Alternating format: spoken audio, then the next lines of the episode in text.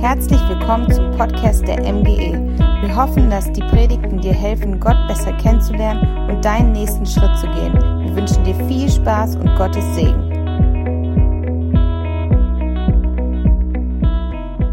Jesus, wir danken dir, dass du in diesem neuen Jahr wieder gut bist zu uns. Wir danken dir für deine Projekte, die du hast dieses Jahr für uns.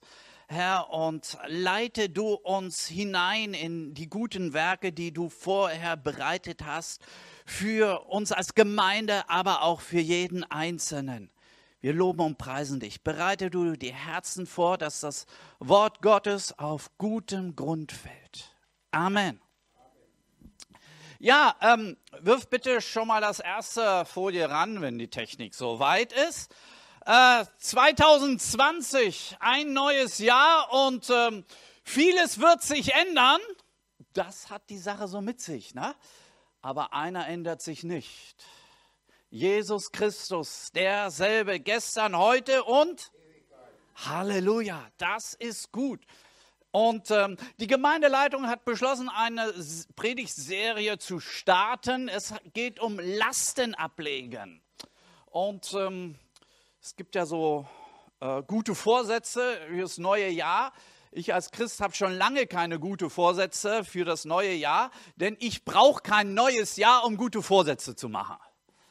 Jedes Mal, wenn mir Gott was sagt, das ist nicht so gut in deinem Leben, dann versuche ich das zu ändern. Und, aber es gibt so Dinge, die uns davon abhalten uns zu ändern oder in das hineinkommen, was Gott für uns hat und Lasten ablegen. Äh, heute geht es um Sorge, Ängste, Schuldgefühle, negative Aussagen wie, aus dir wird nie etwas. Ich meine, bevor wir unser Leben Jesus gegeben haben, haben wir 10, 20, 30, 40 Jahre in der Welt gelebt ohne Jesus. Und diese Jahre haben uns geprägt äh, hauptsächlich von, unser, von unseren Eltern, von unserer Verwandtschaft, Schule, Arbeitskollegen, Chefs haben uns geprägt.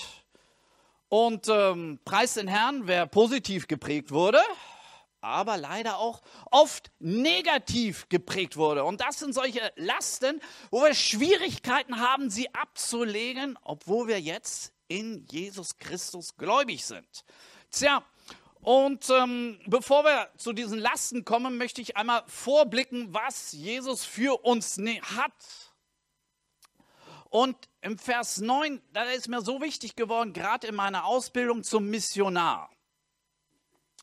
In 2. Timotheus 1, Vers 9, er ist es ja auch, der uns gerettet und dazu berufen hat, zu seinem heiligen Volk zu gehören und das hat er nicht etwa deshalb getan, weil wir es durch entsprechende Leistungen verdient hätten, sondern aufgrund seiner eigenen freien Entscheidung. Das ist eine neuere äh, Version. Es geht darum, Gott hat uns berufen. Und wenn du diesen Zusammenhang liest in diesem Vers, geht es nicht nur darum, dass er uns berufen hat, ähm, zu seinem Volk, also ewiges Leben, sondern er hat uns auch berufen, ihm zu dienen. Interessant. Jeder, der in das Reich Gottes berufen ist, jeder, der sein Leben Jesus gegeben hat, ist berufen, Jesus auch zu dienen. Ein kleines Amen wäre jetzt irgendwie gut, ne? Ja, ist es, ist es nicht wunderbar? Und nicht darum, er hat uns nicht berufen, weil du so tolle Leistungen in der Vergangenheit gebracht hast, weil du so unheimlich toll bist, weil du so gute Noten hast, weil du, nein, er hat uns berufen, weil er uns berufen hat. Ihm hat das gefallen, dass er dich berufen hat, nicht aufgrund deiner Vergangenheit. Und das ist so wunderbar. Und dementsprechend ist es umso nerviger für mich als Pastor, wenn ich sehe, dass Menschen nicht hineinkommen in diese Berufung aufgrund der Altlasten, aufgrund dieses Leben, was wir geführt haben, wo gesagt wird, ach dies und jenes und das kann ich nicht oder ja, was sind es diese Dinge? Ähm, ich möchte das an einigen Beispielen äh, bringen. Das erste Beispiel, was wir haben, äh, ziemlich bekannt, ist Mose. Mose wurde berufen und ähm, ja, das war eine ganz merkwürdige Berufung, weil Mose hat ja eigentlich nicht viel mit Gott zu tun gehabt. Ne? Und selbst als in der Wüste der Dornbusch gebrannt hat, ähm, also er fand das eigentlich eher interessant und war neugierig, anstatt zu sagen, oh, ich möchte jetzt Gott kennenlernen. Was hat er für Berufung? Und dann kam Gott und sagt, Mose, ich berufe dich. Darum geh nach Ägypten, Mose, ich sende dich zum Pharaon, dass du, denn du sollst mein Volk Israel aus Ägypten herausführen. Wow. Möchtest du auch mal eine so eine Berufung bekommen, so deutlich aus dem Dornenbusch? Das wäre doch mal was, ne? Und ähm, es ist doch erstaunlich die Reaktion von Mose, ne? Wie hat er denn reagiert? Tja, äh, es ist doch erstaunlich. Wir denken so oft, Mose wäre doch der ideale Kandidat dafür, weil wir die Ende der Geschichte kennen. Deswegen denken wir so nach dem Motto Mose, das war der irre Typ, der es drauf hatte. Aber er hat ge noch gesagt, ähm, wer bin ich schon? Das ist interessant, er, die, diese Reaktion von Mose, wer bin ich, dass ich es... Gott, du hast dich geirrt. Wer bin ich? Und viele denken ja, Mose war der Macher, der so schön aufgewachsen ist im Palast ähm, von Ägypten. Äh, ähm, ich denke, es war ganz anders. Ich meine, er hatte Minderwertigkeitskomplexe. Ich meine, vor Gott Minderwertigkeitskomplexe zu haben, ist ja nicht schlimm, das ist irgendwo logisch. Aber, hey, von seiner eigenen leiblichen Mutter ausgesetzt, von einer Frau adoptiert, deren Vater verantwortlich war, dass äh, äh er ihn umbringen wollte, äh, das ist schon komplizierte Familienangelegenheit. Äh, ich weiß nicht, wie du groß geworden bist, aber äh, äh, Mose wurde erzogen von einer Pharaonstochter. Der Pharaon wollte ihn umbringen. Ich denke, da gab es Konflikte im Palast. Selbst der Name, es hat seine Adoptivmutter hat ihm den Namen gegeben, nicht seine leibliche Mutter. Ja, hast du Probleme mit Ablehnung gehabt? Ja, herzlichen Glückwunsch. Mose auch, er hat gesagt, wer bin ich?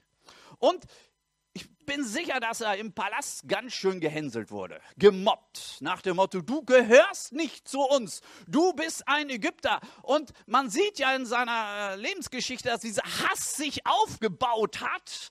Und erste gute mögliche Möglichkeit hat er doch gleich mal einen Ägypter umgebracht. Ich meine, was, was, dass es dazu gekommen ist, was hatte er für eine Kindheit hinter sich? Kann man nicht sagen. Und Gott sagt, ich berufe dich. Ähm, Israel hat 400 Jahre gebetet und du bist die Gebetserhörung. Wer bin ich? Gut, und Gott macht ihnen dann klar, dass wer bin ich? Hör zu, ich bin der ich bin. Wer bin ich? Aber der ich bin ist mit dir. Oh, ist das nicht cool? Der ich bin ist mit dir. Ja, ähm, Mose sagt, okay, habe ich irgendwo verstanden, aber ähm, was ist, wenn die Israeliten mir nicht glauben und nicht auf mich hören? Bestimmt sagen sie, der Herr ist dir gar nicht erschienen. Ähm, Mose hatte noch ein weiteres Problem, ein Identifikationsproblem.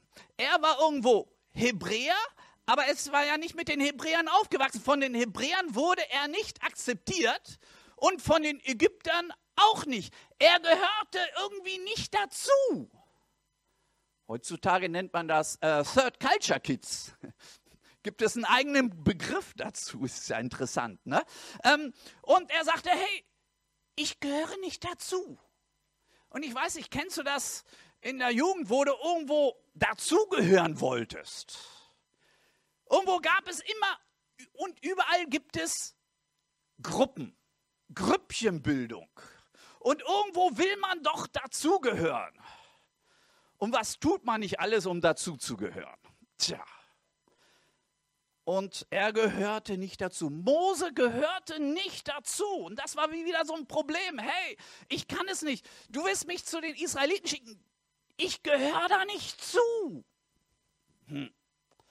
Hat er gesagt, ähm, ich gebe dir so ein Bonusprogramm.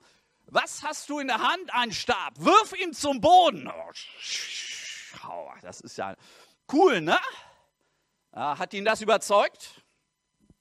Nächstes Problem.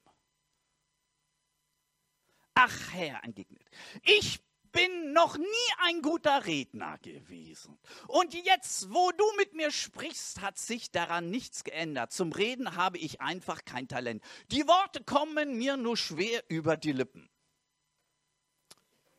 Hm. Also ehrlich gesagt, ich würde das Argument akzeptieren. Ein guter Redner wäre doch sinnvoll. Aber es ist interessant, wir alle haben Schwächen und Stärken. Und oft unsere Schwächen verletzen uns, weil wir kritisiert werden. Das kannst du nicht. Und interessant ist, diese Schwächen, das kannst du nicht. Das bleibt hängen. Leider wird uns zu wenig gesagt, das hast du aber gut gemacht. Hm. Und er hatte so ein Ding, ähm, er konnte nicht gut reden. Also ich glaube das. Aber es ist ja so, ähm, beruft Gott nur die Starken, die alle alles können? Hey, wenn, wenn VW einen neuen äh, Ingenieur braucht, werden sie das ausschreiben und dann kriegen sie 400 Bewerbungen. Von den 400 Bewerbungen werden erstmal 200 im Müll geschmissen und wer nicht 120-prozentig drauf passt, wird gar nicht eingeladen zum Test. Dann wird getestet, wer denn der Beste ist für diesen Job. Und dann werden die Beste nochmal ein Vorstellungsgespräch oder Probearbeiten oder damit der Beste vom Besten, der 150 Prozent auf diesem Posten hast, wird ausgewählt. So, so macht es die Welt. Aber Gott ist nicht so. Halleluja. Du hast Schwächen. Es ist okay, dass du Schwächen hast. Und Gott sagt ihm, hey, du hast Schwierigkeiten zu reden, aber ich bin ja mit dir. Und außerdem schicke ich dir einen Assistenten. Hier kommt Aaron. Ey, ist das nicht so klasse? Hey, wir sind berufen, mitzuarbeiten in dem Reich Gottes. Und selbst wenn du Schwächen hast, in diesen Schwächen haben wir, wir ja Geschwister, die in diesen Schwächen doch positiv sind. Die können das ausfüllen. Das ist Gemeinde. Ist das nicht wunderbar? Aber wenn du auf deine Schwächen nur schaust, auf das, wo du schwach bist, oh Mann, das klappt nicht. Ja, und im Endeffekt, wie hat Mose reagiert? Hat gesagt, ach Herr, sende doch lieber einen anderen. Ich hoffe nicht, dass du so reagierst. Ich hoffe, dass du sagst, okay, ich habe es verstanden. Ich bin nicht perfekt. Ich habe Probleme und Schwierigkeiten. Und vielleicht das, was mir die anderen früher gesagt haben, dies und jenes kannst du nicht. Hm. Ist okay. Aber trotzdem wird mich Gott gebrauchen. Es gibt Dinge, die ich nämlich gut kann, in denen du Gaben hast von Gott. Halleluja. Und ich möchte jetzt von einer zweiten Person sprechen, nämlich von mir. Den kenne ich ganz gut. Und ähm, als Gott mich berufen hat, in die Mission zu gehen, erfüllte das mich einerseits mit einer gewissen Ehre, oh, für Gott in die Mission zu gehen. Das finde ich, super gut. Aber Herr, ähm, ich weiß, also ähm, die letzten 8000 Jahre hast du eine gute Arbeit geleistet. Ich denke, hier hast du einen Fehler gemacht. Denn ich kenne mindestens zwei in unserer Gemeinde, die besser sind als ich. Und ähm, jetzt sage ich das nicht so als ähm, Höflichkeit, äh, so hin und her. Ich meine, ich bin Legastheniker. Wisst ihr, was das ist, Legastheniker? Ja, ein, einige. Aha, na. Legastheniker, äh, ähm, Lese, Rechtschreibschwäche, ähm, die verwechseln Buchstaben. Die sehen ein Wort anders wie äh, normale Menschen. Zum Beispiel Liebe und Leibe ist für die genau das Gleiche. Das gibt gewisse Schwierigkeiten. Zum Beispiel ähm, in der Grundschule in Deutsch musste man irgendwann mal Diktate schreiben. Meine Diktate, wenn die wiedergekommen sind, waren rot. Richtig rot. Und ich meine, mein Highlight, meine absoluten Träume in meiner Jugend war, einmal eine 3 zu schreiben.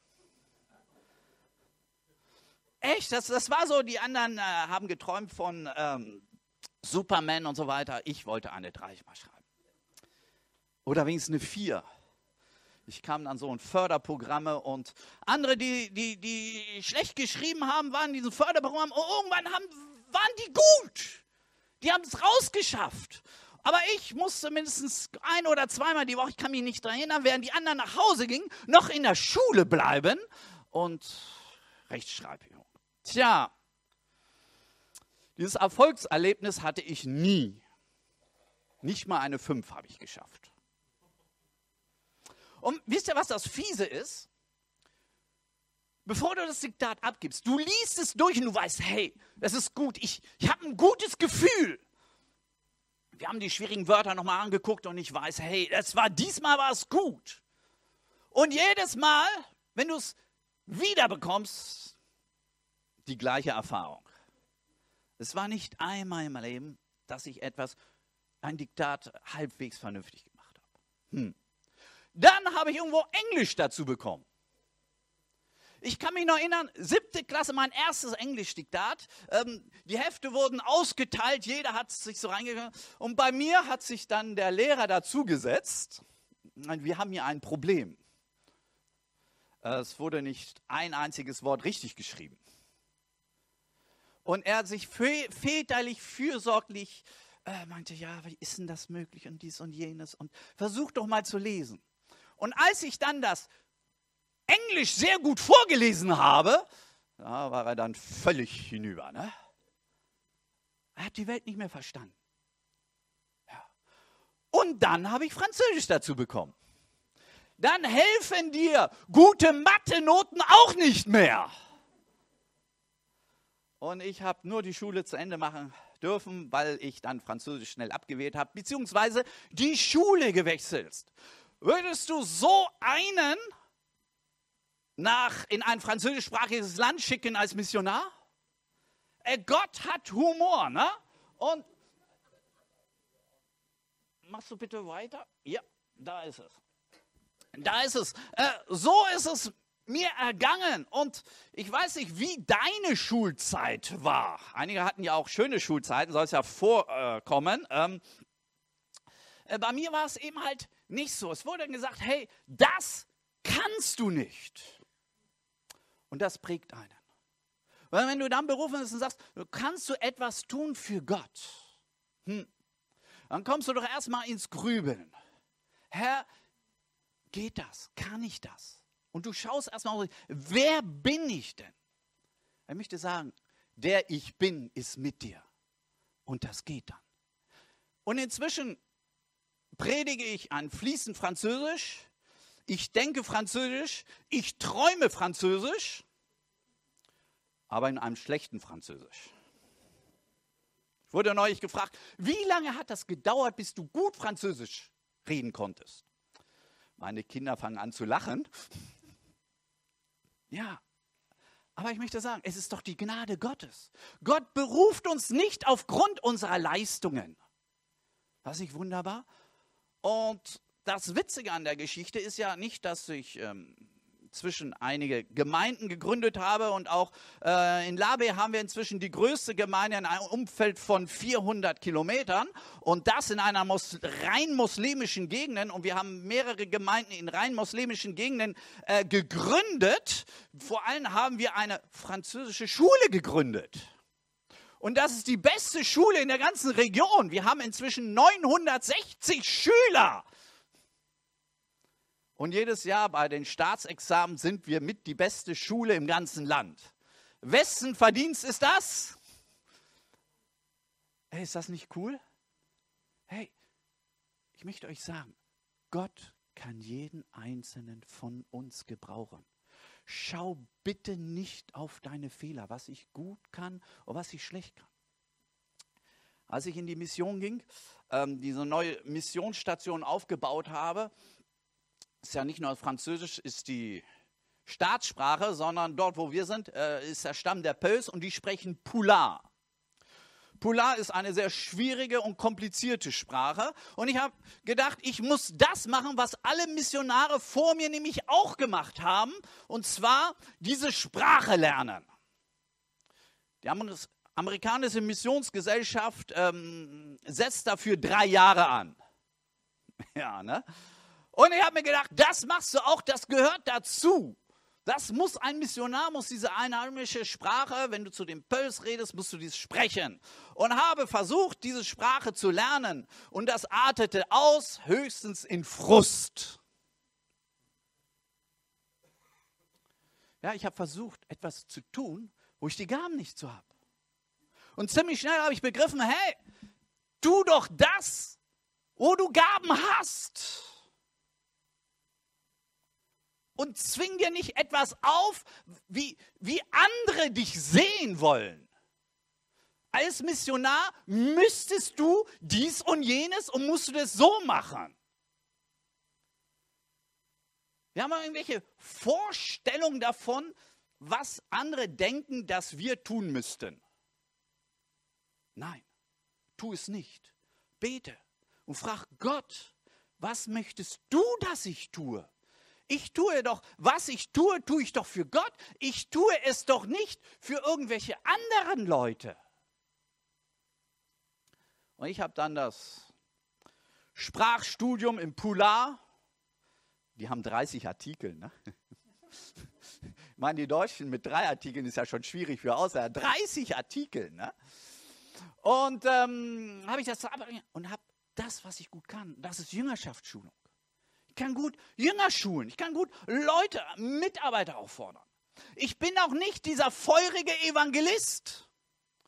Wenn ich in der Gemeinde stand, ich war, bin in einer Gemeinde groß geworden, wo das mindestens einmal im Monat auf die Straße gehen. Und ich war immer froh, wenn ich mich hinter einem Büchertisch verstecken konnte. Mir war das unangenehm. Aber irgendwann habe ich gefunden, hey, weißt du, machen kannst, Pantomime wir haben eine Pantomime-Gruppe aufgebaut und wir haben evangelisiert und äh, öffentlich predigen und, und so weiter. Ich habe hineingefunden in dem, wo mir Gott Gaben gegeben hat.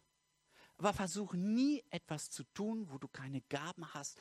Dann wird es frustrierend. Hm. Und auf der Missionsstation habe ich auch immer zugesehen, mich mit Leuten zu umgeben, die andere Gaben haben als ich. Es ist schlau, oder? Und deswegen ist die Arbeit so gewachsen und ähm, es ist irre, was wir äh, machen und dies und jenes und was Gott gerade in der letzter Zeit getan hat. Gerade äh, Moslems bekehren sich inzwischen. Äh, wir haben jeden Sonntag einen neuen Moslem bekehrt im Gottesdienst. Hatten wir sonst noch nie. Ist das nicht irre? Und ich stehe da manchmal daneben und frage, oh Gott, das ist ja gut. Ich habe aber gar nichts dazu beigetragen. Irgendwo fühlst du dich ein bisschen merkwürdig. Aber wir müssen lernen, Gott tut es doch. Der ich bin. Ich meine, wir müssen schon unseren Teil dazu beitragen, aber irgendwo verstehen wir es nicht immer und, und unseren Beitrag dazu. Hey, ich hatte bei uns in der Gemeinde eine liebe Schwester, ähm, die hatte von wie soll ich das sagen, von Theologie. Also sowas von keine Ahnung. Es ist so, dass wir eine Woche lang ein Seminar gehalten haben über Geistestaufe. Eine Woche lang. Und nach einer Woche Lehre hat sie mich gefragt, ist die Geistestaufe das gleiche wie die Wassertaufe? Hm. Und dieses, liebe Schwester, hat jeden Sonntag einen neuen in Gottesdienst gebracht. Wow, dann ist es mir egal, ob sie den Unterschied kennt zwischen Wassertaufe und Geistestaufe. Hey, sie hatte Gaben und da bin ich dankbar Gott dafür. Und wenn jeder Einzelne in der Gemeinde das tut, dort wo er Gaben hat, dann wird die Gemeinde ganz anders aussehen. Im Augenblick, ich weiß es, ähm, ist der liebe Pastor nicht da. Und bis der nächste kommt, ist, glaube ich, ein bisschen Zeit. Das sind Möglichkeiten, dich einzubringen in die Gemeinde. Also mindestens die Gemeindeleitung müsste jetzt Amen sagen. Wenn, wenn ihr nicht Amen zu sagt, ähm, also äh, versteht ihr? Ich, ich bin gerne bei uns, ich bin der Hauptpastor auch in unserer Gemeinde in, in, in Labbe. Ich bin gerne nicht da. Ja, dann können die anderen mal. Hey, ich habe Gemeindemitglieder, die einfach, ja, ganz einfache Gemeindemitglieder sind, ähm, tun überhaupt nichts in der Gemeinde und dann werden sie beruflich versetzt, kommen der anderen und sind dort Mitarbeiter. Ich frage mich immer, warum waren sie denn bei mir nicht Mitarbeiter? Ja, weil wir schon so gute und viele Mitarbeiter haben. Hm, das ist ein Problem. Aber ich weiß nicht, habt ihr schon zu viele Mitarbeiter? Könnt ihr, ihr braucht gar keine mehr, oder? Hey. Gehen wir weiter mit äh, Berufung. Die Leute, die also nicht so top sind, wo wir uns äh, wundern, dass sie berufen sind. Einer der Hauptaufgaben Jesus Christus auf die Erde gekommen, wir wissen, um unsere Sünden zu vergeben, um am Kreuz zu sterben, aber auch um Jünger zu schulen. Und diese Jünger hatten die wichtigste Mission in der Menschheitsgeschichte, die Menschen anvertraut wurden. Das musst du dir mal vorstellen. Die wichtigste Mission ist nämlich, nach Jesu Tod die gute Botschaft in die ganze Welt zu vertrauen. Was nützt es, wenn Jesus gestorben wäre und die zwölf hätten gesagt, oh jetzt erzählen wir lieber nicht weiter. Was hätte das gebracht? Es war also absolut fundamental wichtig, dass Jesus die richtigen Menschen für diese Mission auserwählt. Versteht ihr, wie wichtig das war? Und ach Mensch, wen hat denn Jesus auserwählt? Also da hätte ich zwölf andere erwählt. Mensch, was waren das für Typen? Ich meine, äh, Johannes und Jakobus, wisst ihr, was sie für Spitznamen hatten? Donnersöhne. Möchtest du zusammenarbeiten mit Donnersöhne? Naja, und Petrus hatte ja sowieso einen an der Waffel. Ne? Das wissen wir ja. Immer der erste große Klappe und nichts dahinter. Oder? Der erste, der Jesus verleugnet hat. Oh Mann der hätte bei uns nie wieder einen Job bekommen bei der Ekklesia. Ja. Und dann hatten wir einen ein Rebellen, der kam aus dem militanten, also militärischen Rebellenlager. Wie der sich mit dem Zöllner vertragen hat, das ist ja interessant. Wie die, äh, hm. Naja, und dann wissen wir ja, Judas, also das ist ja ein Dieb. Zwölf Leute. Und irgendwo hat es doch geklappt, oder? Warum? Und hier sehen wir, äh, in dieser Zeit verließ Jesus die Stadt und stieg auf einen Berg, um zu beten. Die ganze Nacht hindurch sprach er ein Gebet mit Gott. Es ist hell wurde, rief er seine Jünger zu sich und wählte zwölf von ihnen aus, die er Apostel nannte. Es waren Simus und so weiter. Er betete die ganze Nacht. Die Theologen könnten dir jetzt sagen, die ganze Nacht beten wäre also von 18 Uhr bis 6 Uhr. Das sind zwölf Stunden. Er hat zwölf Stunden gebetet für zwölf Jünger. Und ich denke, dass er diese Zeit im Gebet nicht genutzt hat. Herr, ich bitte dich, zeig mir, wen du haben möchtest als, als Jünger. Ich denke nicht, er ist rumgegangen und hat gesagt, eins, zwei, Ey, das glaube ich nicht. Ich glaube, er ist hingegangen. Eins, zwei, drei, vier, fünf, sechs, sieben, acht, neun, zehn, elf, zwölf. Ihr seid meine Jünger. Ich denke, er hat einfach irgendwelche zwölf, die zwölf Erstbesten ausgewählt. Es geht nicht darum, was du kannst, was für Vorbedingungen du hast, um ein Jünger Jesu zu werden. Es geht um etwas ganz anderes. Er hat gebetet für jeden Einzelnen, eine Stunde lang.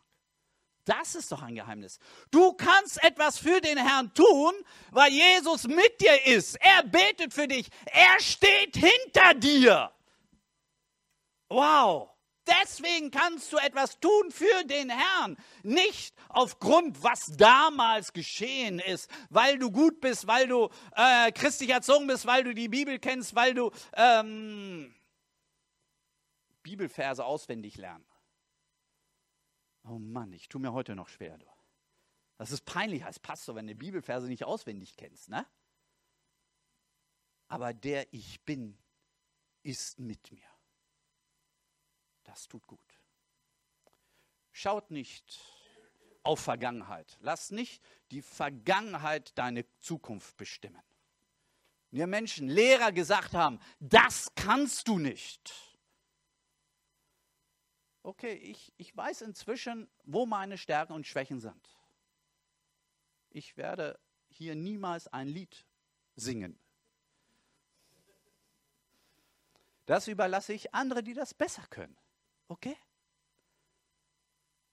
Aber ich weiß, in anderen Bereichen, da bin ich gut. Da hat mir Gott Gaben gegeben. Und wenn ich noch heute einen Rundbrief schreibe, muss ich den vorher korrigieren lassen. Hey, das sind meine Schwächen. Aber ist doch schön, dass wir einander haben. Dass es andere sind, die gut sind da drin.